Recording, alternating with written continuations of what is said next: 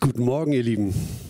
Nah und fern, wie schön, dass wir miteinander Gottesdienst feiern. Der Gottesdienst heute hat einen Schwerpunkt, ihr seht das auf der Folie, Gebet für verfolgte Christen.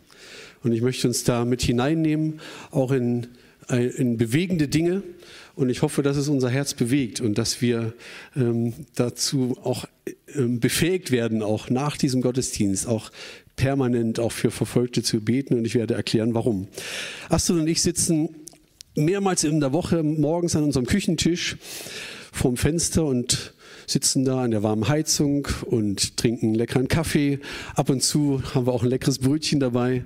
Und dann lesen wir oder hören wir ein Kapitel aus der Bibel. Momentan haben wir eine Hörbibel und hören dann einfach ein Kapitel und lesen mit. Und wir lesen immer ein aus dem Gebetsheft von Open Doors. Da sind immer jeden Tag Berichte drin über verfolgte Christen. Und während wir so an der warmen Heizung sitzen und uns gemütlich machen und uns den Kaffee schmecken lassen, lesen wir, wie es Christen in anderen Ländern gibt, geht. Und am bewegendsten für mich war jetzt im November der Bericht, glaube am 4. November war es, aus, aus dem Horn von Afrika, wo ein junges Ehepaar zum Glauben an Jesus kam. Sie wurden verfolgt von Leuten, die aus dem Islam und um diesem Ehepaar das Leben schwer zu machen, haben sie sich an ihrer Tochter vergriffen, die zwölf Jahre alt war, haben das Mädchen vergewaltigt, weil die sich vom Islam abgewendet haben. Und du sitzt dort am Frühstückstisch und denkst, was machst du jetzt damit? Am liebsten würdest du das Essen wegschmeißen, am liebsten würdest du den Kaffee wegschütten oder das Buch zuschlagen oder Augen zu und durch. Was machst du dann damit? Und dann gehen wir ins Kaufland oder in den Supermarkt beim Aldi und gucken, was da alles gibt und was da angeboten wird und was es da für Weihnachten schon gibt und Heizdecken und Fußwärmer. Und man denkt, oh, könnte ich mir alles kaufen, könnte ich mir alles leisten. Ist aber völlig überflüssig. Wir leben in so einem Überfluss. Wir können uns vieles leisten und immer noch ein bisschen mehr Komfort und man weiß schon gar nicht mehr, was man sich schenken soll. Und dann wird man mit dieser Not konfrontiert. Und normalerweise liest man das so kurz drüber und vergisst es dann auch wieder. Aber ich wäre hier konfrontiert mit einer unvorstellbaren Not von Menschen. Sie glauben wie ich. Sie haben ihr Leben Jesus anvertraut, genau wie ich. Sie glauben, dass Jesus der einzige Weg zu Gott ist, genau wie ich. Und sie beten zu diesem dreieinigen Gott, genau wie ich auch und trotzdem so ein totaler Unterschied. Wir leben in so einem absoluten Luxus. Unser größtes Problem ist vielleicht, ob wir uns nächstes Jahr einen Urlaub leisten können. Wir haben absolute Freiheiten. Wir konnten diese Woche frei entscheiden, ob ich hier morgen, ob ich heute hier im Gottesdienst komme oder nicht. Wir könnten uns jede Woche eine neue Gemeinde anschauen. Wir haben sogar die Freiheit, nach dem Lustprinzip zu gehen und zu sagen, ja, habe ich heute irgendeinen Dienst? Muss ich heute Kaffee kochen? Habe ich Beamerdienst? Na, dann komme ich. Und wenn nicht, ach, bleibe ich zu Hause. Aber das sind unsere Beweggründe. Keiner von uns muss Angst haben, auf dem Weg zur Gemeinde verfolgt zu werden, ständig im Rückspiegel zu gucken oder sonst wo, kommt mir irgendjemand nach, sitzen hier unter uns Spitzel. Ist der Geheimdienst aktiv in unserer Mitte? Darum müssen wir uns überhaupt nicht kümmern. Und dieser Gottesdienst darf uns auf der einen Seite zeigen, was für ein Vorrecht wir haben, was für ein Privileg wir haben, wie dankbar wir sein können, dass wir das hier erleben dürfen, dass wir uns einfach aufmachen können und in Gottesdienst können.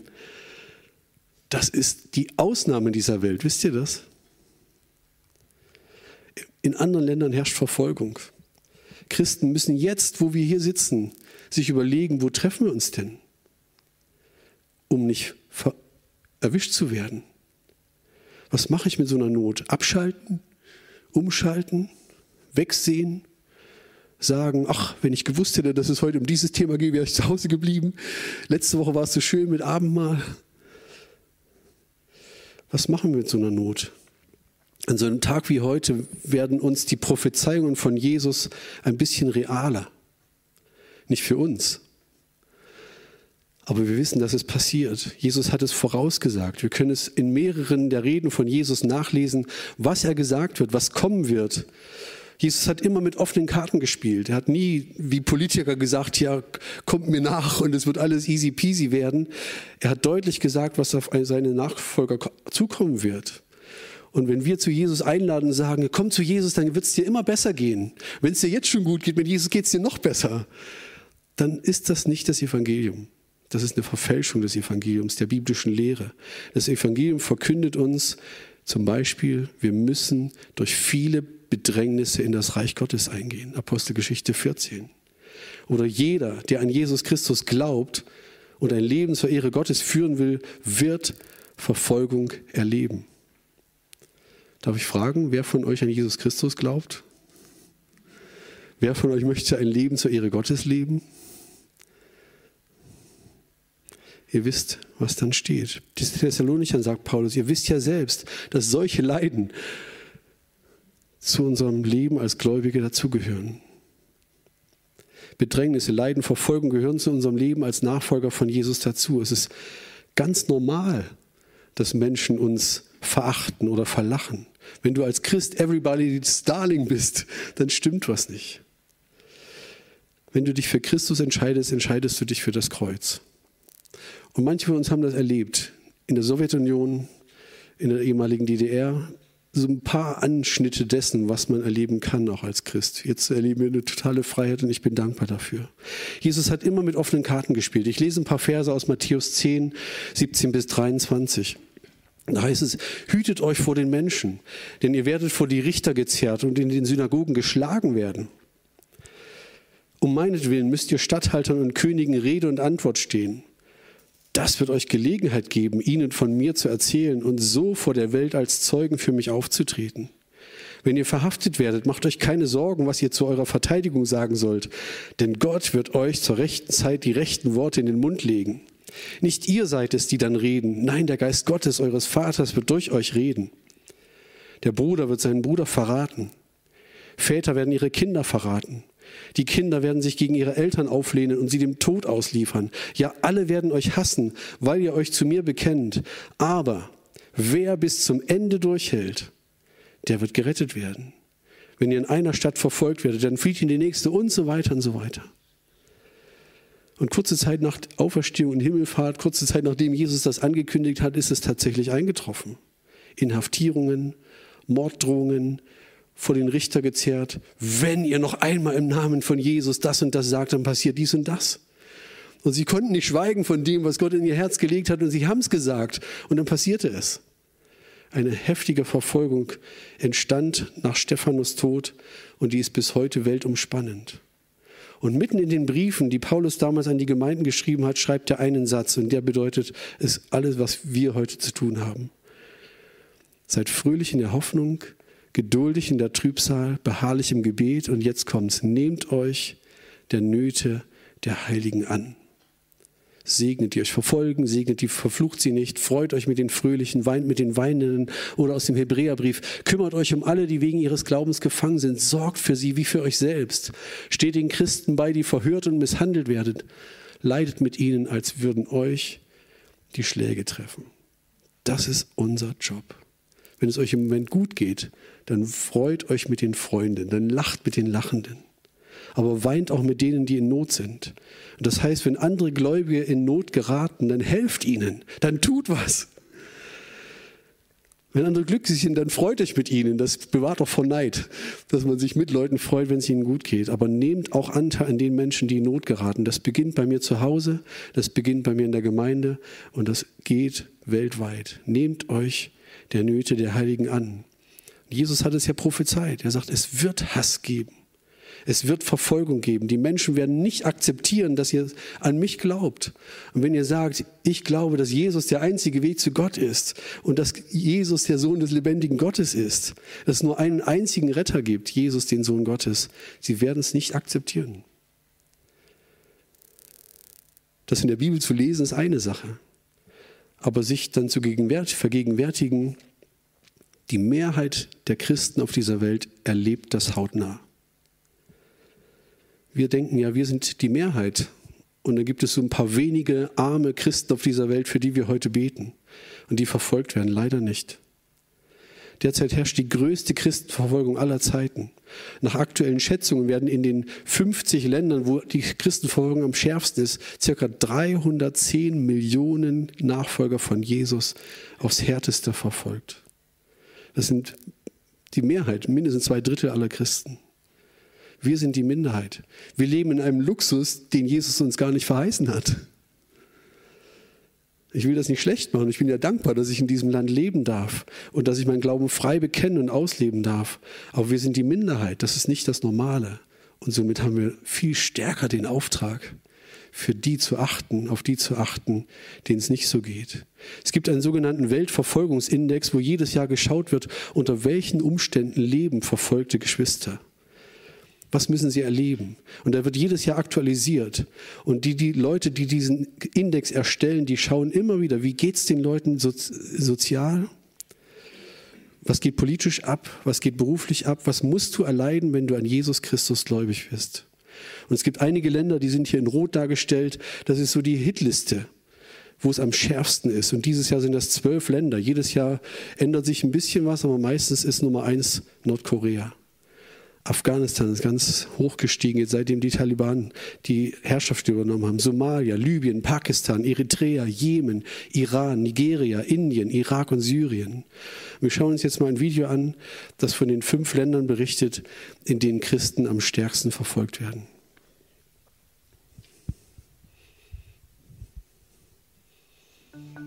Ein Land mit götzengleicher Führerverehrung. Ein von Kriegen zerrissenes Land am Hindukusch, ein gescheiterter Staat in Afrika, ein Bürgerkriegsland in Nordafrika und eine Demokratie, die mit dem Islamismus ihrer Bevölkerung kämpft. Jedes Jahr erstellt Open Doors den Weltverfolgungsindex, eine Rangliste der 50 Länder, in denen Christen am härtesten verfolgt werden. Dies sind die fünf Länder, in denen Christen am stärksten verfolgt werden. Platz 5 Pakistan. Angriffe auf Christen und ihre Gemeinden. Ein gefährliches Blasphemiegesetz und eine breite Unterstützung für islamistische Ansichten in der Bevölkerung. Als Christ in Pakistan zu leben ist gefährlich.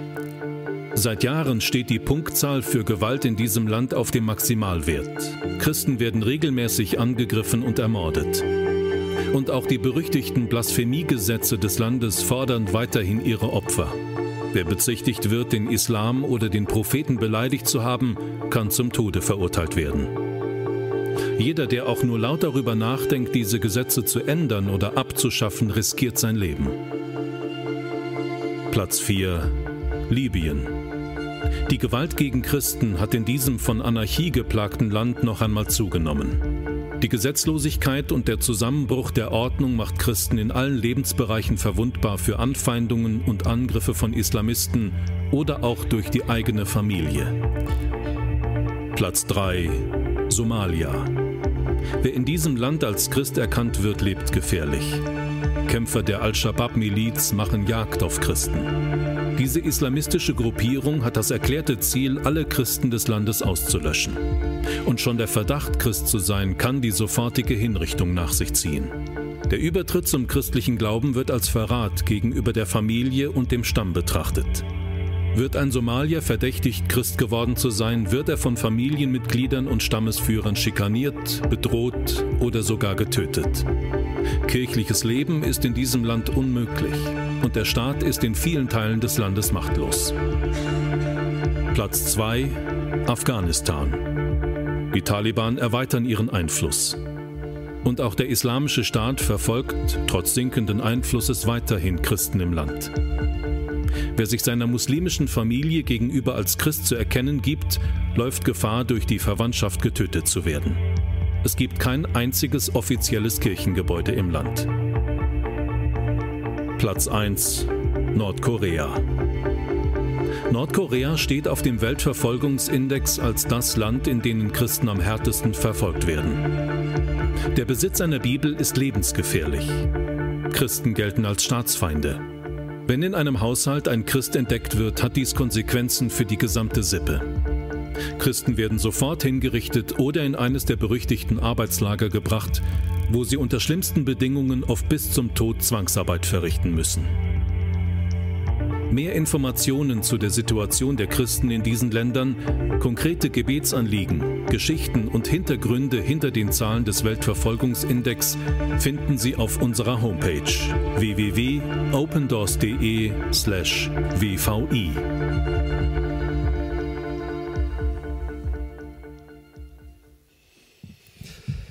Das sind die Länder, die am meisten wo die Christen am meisten verfolgt werden. Und es gibt viele, viele andere noch. Und ich finde gut diesen Dienst von Open Doors, weil der auch in unserer Regierung gehört wird. Diese Recherchen, die sie machen, werden auch bei uns gehört. Du kommst in diesen Ländern Gefängnis oder wirst umgebracht, sobald du an Jesus glaubst. Irgendwo erkannt wird oder schon unter den Verdacht gerätst, Christ zu sein. Nicht, glaub nicht so heftig, wie das vielleicht bei uns ist. Du bist zu radikal. So schon der kleinste Anschnitt passiert. Und so erleben wir auch in unserem Land, wie das immer näher kommt. Durch die Flüchtlingswellen sind nicht, nicht wenige Christen in unser Land gekommen, die aus ihrem Land fliehen mussten, weil sie unter Todesgefahr standen. Ein Ehepaar, die jetzt in Erkrat leben, sind aus dem Iran geflohen. Der Mann ist morgens aus seinem Haus gegangen, in einem Hochhaus in, in einer Großstadt im Iran. Und der Hausmeister dieses Hauses rief den Mann auf der Arbeit an und sagt, du, die Polizei ist da, die suchen, durchsuchen deine Wohnung.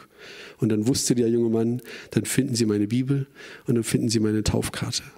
Er rief seine, holte seine Frau ab und sie sind nicht wieder nach Hause gegangen, sind sofort geflohen.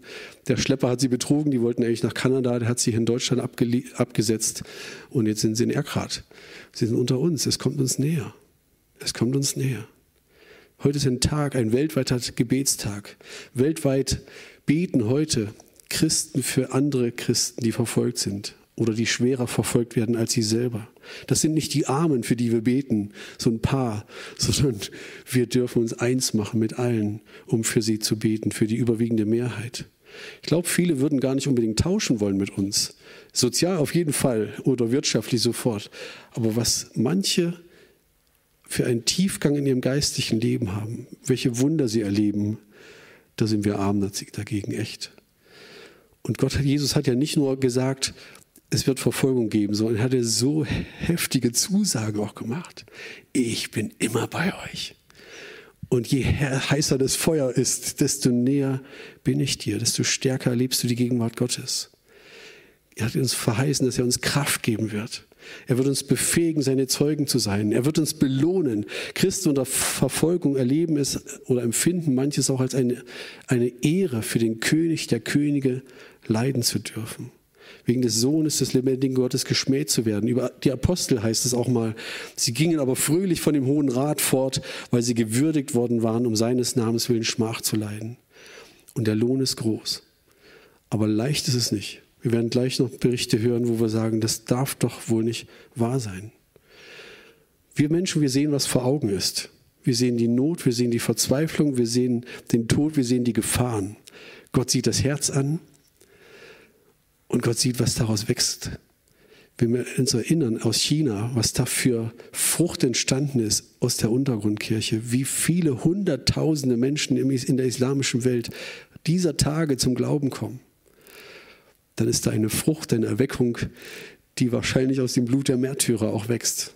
Und da schauen wir uns jetzt mal einen Poetry Slam an oder hören ihn, hören und sehen ihn uns an.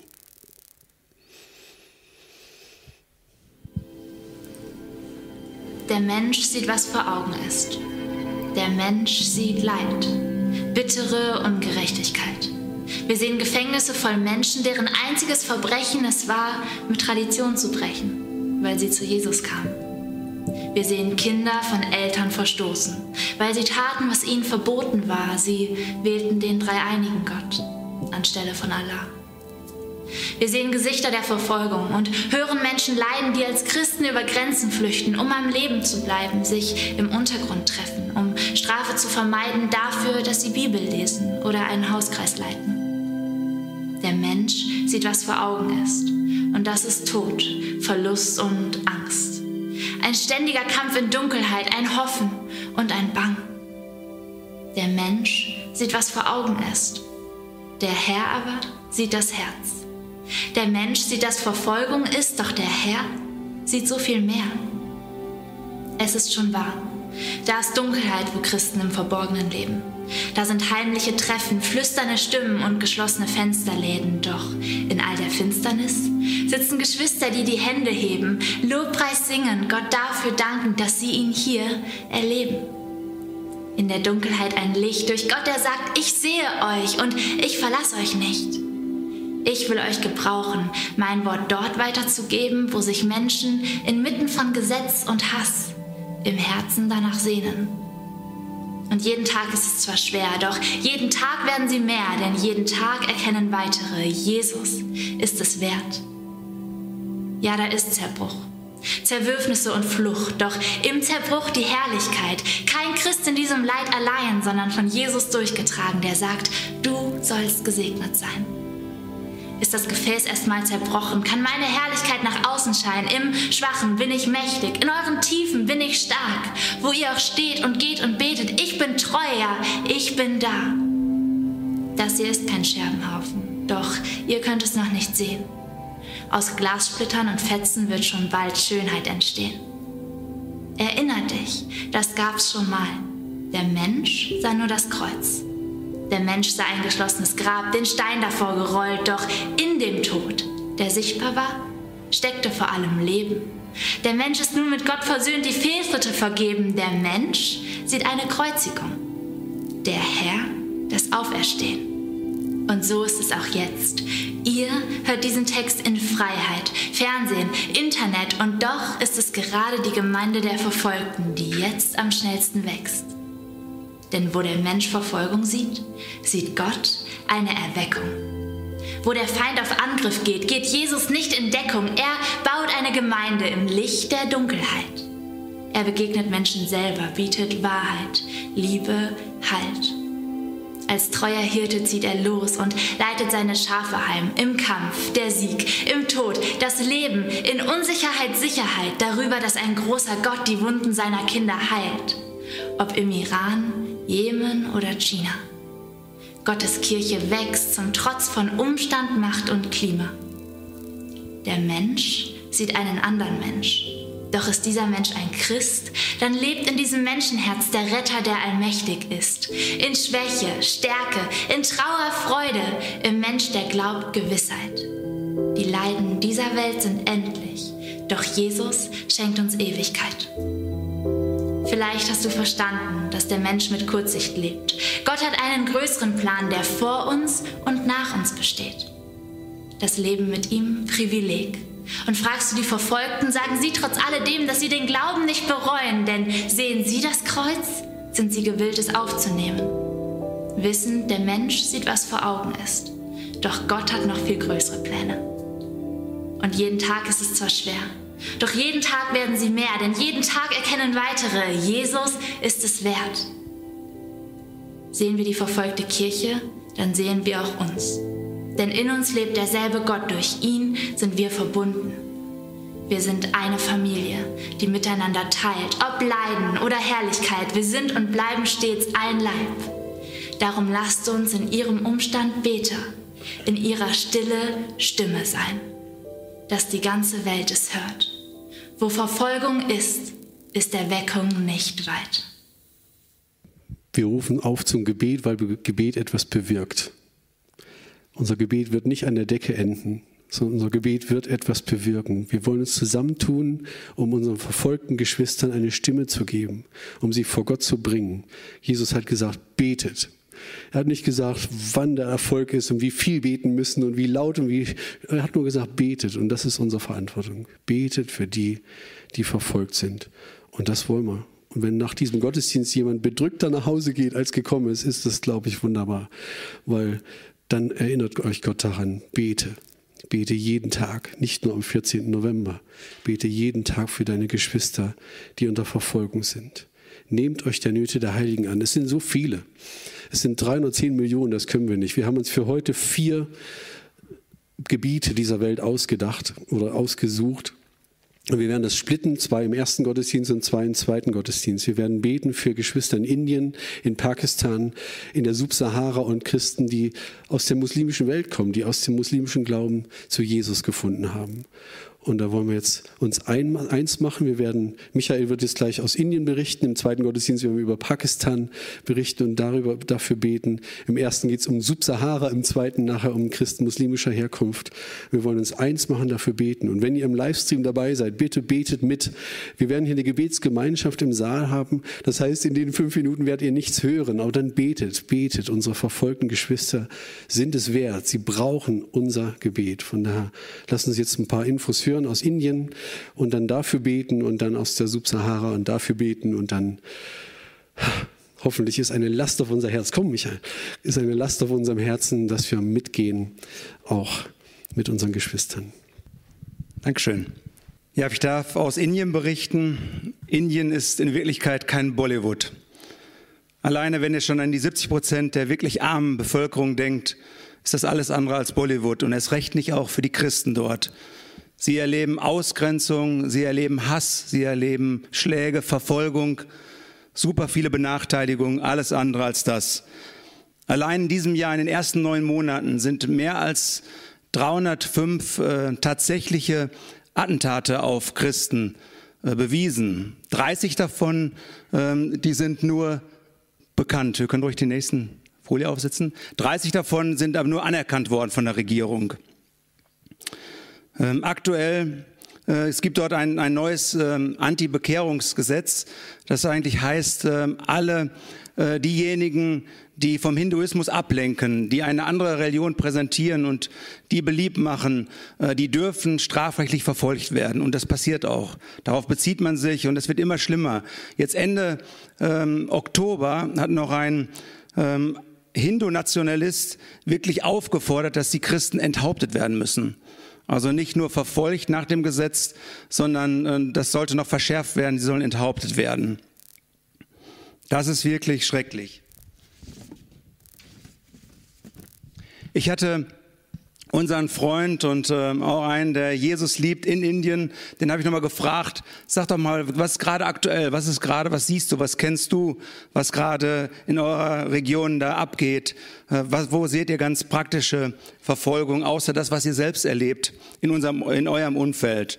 Und er erzählte mir einmal am 3. Oktober, da sind äh, zehn Christen, ähm, äh, in einer Gebetsversammlung, die sind von 300 Menschen ähm, ja, verprügelt worden. 300 Menschen sind da eingedrungen in die Kirche, haben sie verprügelt und ähm, sie sind hinterher verhaftet worden. Am 10. Oktober wurde, hatten dann ein ähnliches Schicksal 50 Christen in Nordindien, die sind verhaftet worden. Sieben von ihnen, die waren drei Tage willig gefangen und konnten gegen eine Kaution freigelassen werden. Am 19. Oktober äh, ereignete das gleiche Schicksal einen Pastor, der das auch erleben musste, der auch eben auf die Polizeistation gebracht wurde und ähm, äh, dort eben verhaftet wurde und sich rechtfertigen musste, um wieder freigelassen zu werden. Bitte betet mit, ruhig die nächste Folie bitte. Betet mit für die Regierung Indiens. Wir denken an den Premierminister äh, Herr Moody, wir wünschen uns so sehr, dass er Jesus kennenlernt. Das wäre doch cool. Dass er Jesus begegnet oder seine Familie, aber auch die anderen Politiker, dass sie eine Begegnung mit dem einzig wahren Gott haben. Bitte betet mit, dass christliche Politiker eine Chance haben, Einfluss zu nehmen, dass äh, Jesus das möglich macht. Betet für sie. Ich bitte euch, betet mit für die Gemeinden dort. Wir kennen ganz, ganz viele Gemeinden. Und das ist stark, äh, wie sie Jesus kennengelernt haben, was sie erlebt haben, äh, die ihren, ihren Glauben nicht leugnen, obwohl sie wissen, welche Nachteile sie haben. Und ähm, äh, bitte lasst uns daran denken, dass sie wirklich trotz der ganzen Nachteile fröhlich sein können und dankbar sein können. Das ist ein großer Wunsch, ähm, dass das möglich ist. Menschlich gesehen ist es doch gar nicht möglich. Aber bitte betet für sie mit. Und bitte betet mit für die Missionare. Wir kennen viele Missionare und wir kennen auch Einzelne, die gesagt haben, wir können es nicht mehr aushalten. Wir haben so eine Angst um unsere Familie. Die haben Todesangst. Die werden wirklich bedroht. Die sind nicht gewollt. Die werden ausgestoßen. Die werden so benachteiligt. Auch ihre Kinder in der Schule. Das ist so, es ist so schwer für viele. Betet mit, dass sie den Mut nicht dass er ihnen der, der Mut nicht sinkt, dass sie weiterhin ähm, ja, fröhlich und mutig den Herrn Jesus ähm, ja, der Bevölkerung groß machen können, dass das möglich ist. Menschlich gesehen geht das nicht. Und sie brauchen unsere Unterstützung. Und sie haben zum Glück den Heiligen Geist, der sie auch unterstützt. Und ja, betet aber auch mit für die vielen hungernden Menschen. Wir kriegen das immer wieder mit. Auch jetzt, gerade durch Corona, ist das noch verschärft worden. So viele, die keine Arbeit haben, gerade die ärmsten Menschen mit. Betet, betet doch mit, dass noch mehr äh, Möglichkeiten bestehen, dass die Menschen nicht hungern müssen und dass wir irgendwie helfen können. Und darum bitte ich euch jetzt, lasst uns gemeinsam beten. Ihr im Livestream betet mit, im Sitzen, im Stehen, im Knie, so wie ihr möchtet, wie ihr euch dabei gerade gut fühlt. Aber lasst uns das jetzt tun, lasst uns das gemeinsam tun. Ihr hier im Saal bitte einfach ganz laut. Ähm, lasst uns jetzt diese Zeit nehmen des Gebets und ich würde das Gebet dann abschließen. Ähm, und äh, so lasst uns jetzt damit beginnen.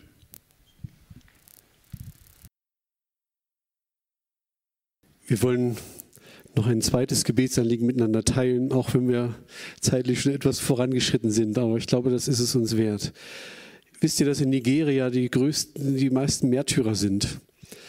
In den letzten zehn Jahren sind allein in Nigeria 18.000 Geschwister um ihres Glaubens willen umgebracht worden. Und Michael hat gerade schon für sein Land gebetet, verstehe ich auch. Und ähm, wir wollen jetzt einen kleinen Bericht sehen aus Subsahara-Afrika und dann auch noch dafür beten. Du kannst zwar als Christ fest im Glauben stehen, aber wenn dir solche Dinge widerfahren, dann musst du mit Enttäuschung, Angst, Vertrauensverlust und Hoffnungslosigkeit fertig werden. Gewalt breitet sich wie ein Flächenbrand über Subsahara-Afrika aus. Subsahara-Afrika, das sind die Länder, die südlich der Sahara liegen. Mit dem Ziel, in dieser Region Kalifate zu erschaffen, sind Boko Haram und andere islamisch-extremistische Gruppen entstanden. Ihre Opfer? Vor allem Christen und moderate Muslime. Wir waren zu Hause, als die Boko Haram-Kämpfer uns angriffen. Ich brachte meinen Kindern das Lesen bei. Ein Nachbar lief auf unser Grundstück und rief, dass im Nachbardorf Häuser angezündet werden. Wir liefen hinaus und sahen es in der Ferne brennen.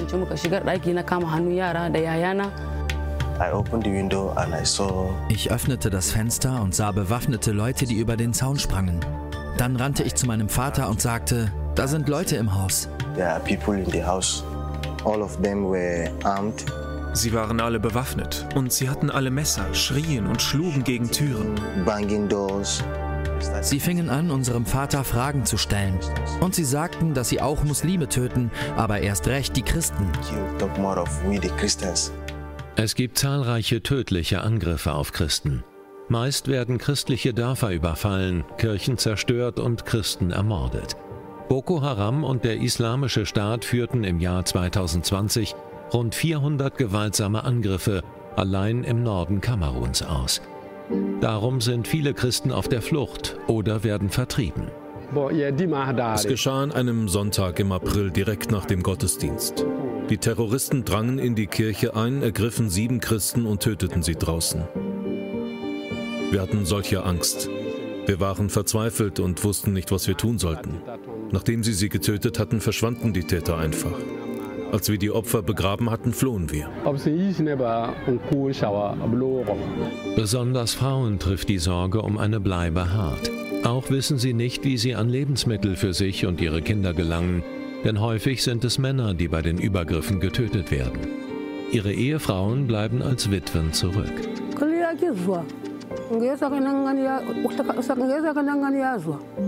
Ich arbeite immer noch auf meinem Feld. Ich ernähre mich nur von der Ernte. Früher bestellten mein Mann und ich zusammen das Feld, aber jetzt hilft mir niemand mehr. Bitte betet für mich, dass Gott mir Gesundheit schenkt und mir hilft, damit ich arbeiten und für mich sorgen kann. Ich betete und sagte zu Gott, du hast mich gemacht, mir einen Mann und Eltern gegeben und du hast sie mir genommen. Schau, wie es mir gerade geht. Sie haben unser Haus niedergebrannt. Wir haben nichts zu essen. Nur du kannst uns noch helfen. Ich habe noch fünf Kinder. Das Schlimmste ist, dass diese bösen Menschen immer noch umherstreifen. Es wäre am sichersten, einfach zu Hause zu bleiben. Aber wir müssen auf unsere Felder gehen. Jeden Tag können sie im Hinterhalt lauern. Wir haben immer Angst. Diese Angriffe, Flucht und der Hunger hinterlassen tiefe Spuren bei den Christen. Viele von ihnen haben infolgedessen mit schweren Traumata zu kämpfen und brauchen seelsorgerliche Unterstützung. Der Schmerz im Herzen kann nicht einfach so verschwinden. Manchmal kann ich nicht anders, als mich zu erinnern. Vor allem, wenn kein Geld mehr für Essen oder das Schulgeld da ist. Gerade dann spüre ich den Schmerz. Es tut mir weh. Manchmal muss ich weinen. Für mich fühlt es sich so an, als ob Gott sich von meiner Kindheit an bis heute weigert, uns zu sehen oder zu verstehen. Als wir Christen wurden, wurden wir verjagt. Dann wurde Jesus wie eine Familie für mich, als ich bei dem Pastor lebte. Aber er ließ zu, dass der Pastor ermordet wurde. Wo ist Gott? Ich kenne nur Tränen und Leid.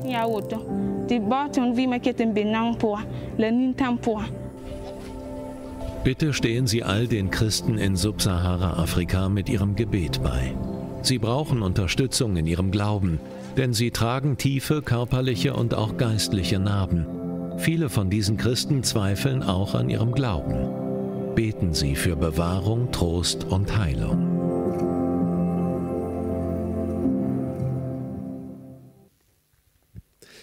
Lass uns das auch tun. Wir sehen die Folie mit den Gebetsanliegen und lassen uns einmal für Menschen der Subsahara beten. Wir haben ein paar Schicksale jetzt gesehen, gehört. Lass uns eins machen, eine Stimme vor Gott bringen. Jeder, der beten kann, soll beten. Ähm, es kommt nicht auf die Wortwahl an, sondern dass wir sagen, Herr Jesus, wir wollen uns eins machen mit diesen. Let's pray together.